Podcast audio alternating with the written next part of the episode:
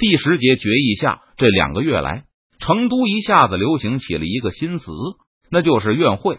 这个词是参议院和帝国议会的合并简称。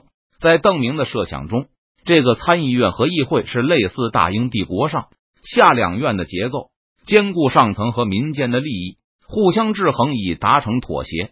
邓明认为这个模式很适合现在的具体情况。他需要通过分享战利品来调动西川人的积极性，只有发挥出远超封建制度的经济和军事动员力，川西才能表现出咄咄逼人的进攻态势。而上层官员的利益，邓明也必须要考虑，因为这些人是川西集团的绑臂。不过，邓明的设想完全是一厢情愿，或者说只存在于邓明的心中，是他前世的议会制度的模样。现在，邓明明确表示，他无条件的支持院会的一切决定。用任堂的话说，就是给予了院会以假黄月一般的权利。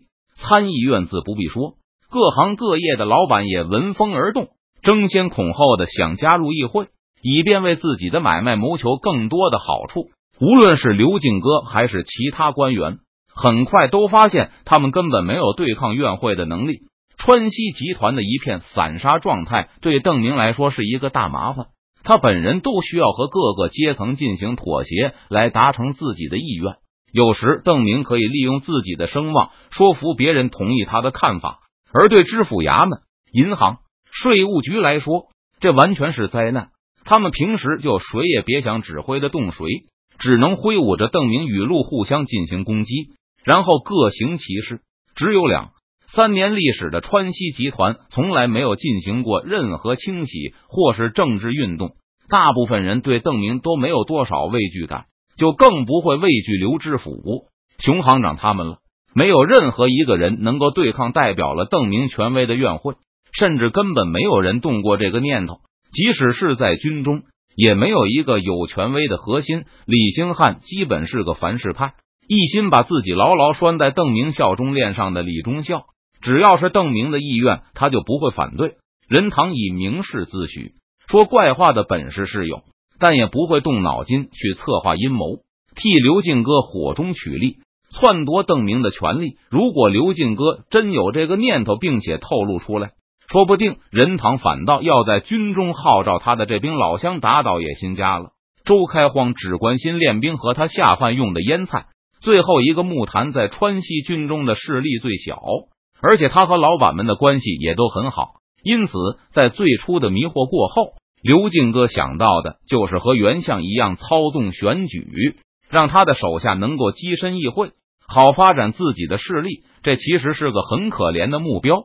刘敬哥的行动也不过是一种保护自己行政独立权的本能而已。但即使是这么有限的目标，刘知府也没能得逞。首先，刘敬哥家代里没有什么人。他自己是靠着邓明的权威才能坐在成都知府宝座上的。最近还和袁相为了战俘的事闹得很不愉快，更因为赌气而迟迟不肯筹建成都的分赃会。所以刘知府和成都商人的关系称不上有多好。那些看着徐州议会眼红的老板们，对刘敬哥早就有了不少意见。而这次仓促召开院会后，徐州议会凭借先发制人的优势。光明正大的以帝国议会自居，趁乱占据了不少好位置。这些后果都被成都人赖到了刘知府头上。而且刘知府还有一个大敌，那就是参议院。相比邓明想象中更有权威的下院，现在的川西明显是上院更有优势。议长刘耀和他的同僚更把议会看成参议院的下属部门，或者说分支机构。好不容易抓到了权力。他们哪里肯看着老仇人刘知府往他们的地盘里伸手？因此，参议院挺身而出，挫败了刘知府动员廷士帮他的立木收集手印的阴谋。但不允许刘进哥操纵选举，不意味着参议院不操纵。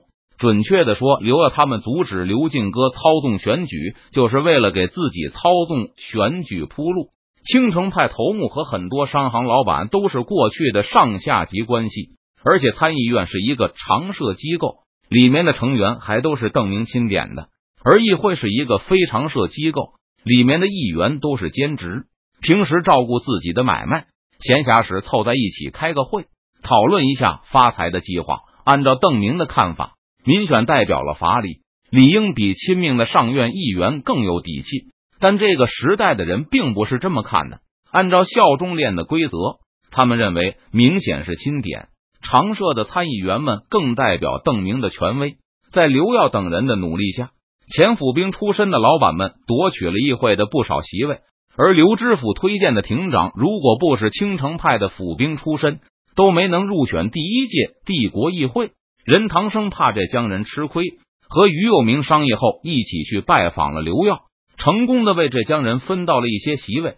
而一贯本分的李兴汉，最后经不住川军同僚的嘀咕，也出头和参议院讨价还价，要到了一些席位。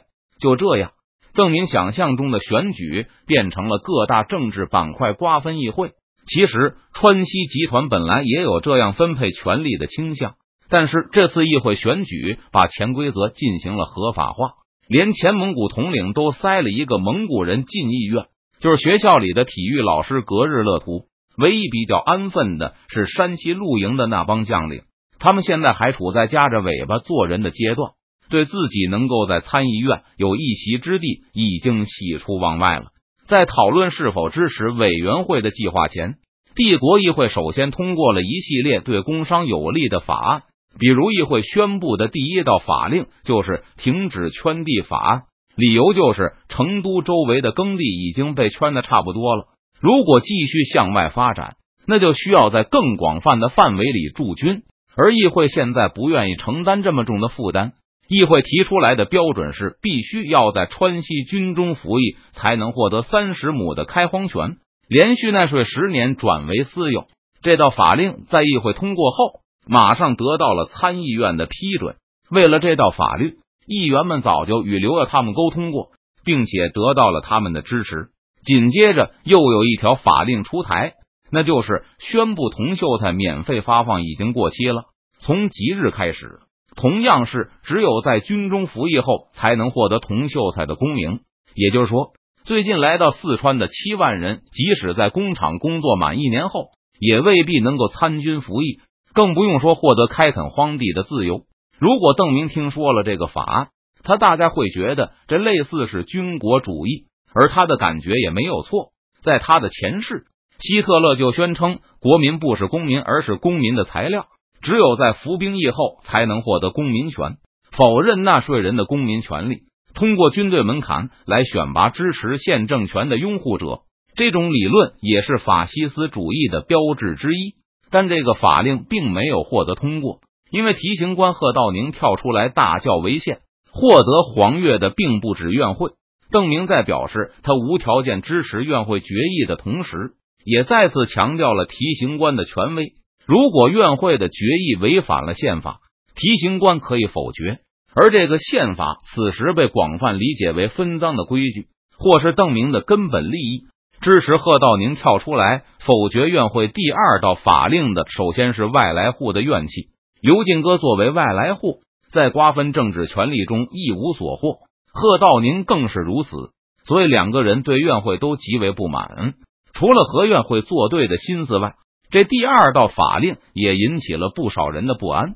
比如参议院的山西将领就觉得这是针对他们的，而且还会导致他们无法在未来进一步提高自己的地位。但这些人没有胆子在参议院光明正大的反对，而是在大喊赞成的同时，半夜结伙提着一只鸡去找贺道宁。声称他们坚决站在提刑官的一边。如果只是这帮人，贺道宁说不定还没有胆量为了七万战俘去和参议院唱反调。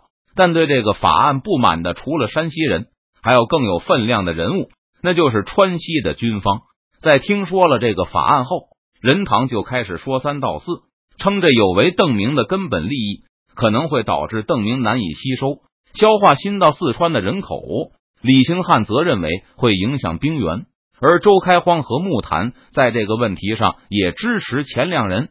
他们倒没有更多的理由，而是单纯出于对院会的不满，认为邓明授权给他们是为了讨论委员会的计划。可是现在这帮人整天就琢磨着如何赚钱，是应该敲打敲打院会，让他们赶紧办正经事了。这四个人的一致意见，基本就代表了军方的意志。贺道宁飞快的权衡了一下敌我力量，发现己方占有优势，确信这是一个吐口怨气的好机会。既然宪法是邓明的根本利益，那损害邓明的利益不就是违宪吗？贺道宁立刻动用权力，给了院会狠狠一棒子，而院会也在这当头一棒后清醒了一些。本来正因为获得权力而狂欢的院会，也想起邓明要让他们办的正经事。担心邓明发现他们什么都没做会震怒，就老老实实的坐下来，开始讨论委员会的作战计划。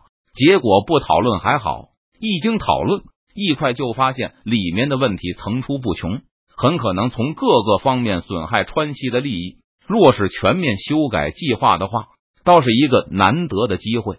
很快，议会就发现，关键是如何摆平奎东盟友，不办好这件事。可能又会损害邓明的利益，导致被提刑官判处违宪。解决的办法只有一个，就是由川西来代替两江督府补偿自己的盟友们，而川西通过作战来盈利，把按照川西意愿制定的计划和补偿条款捆绑在一起。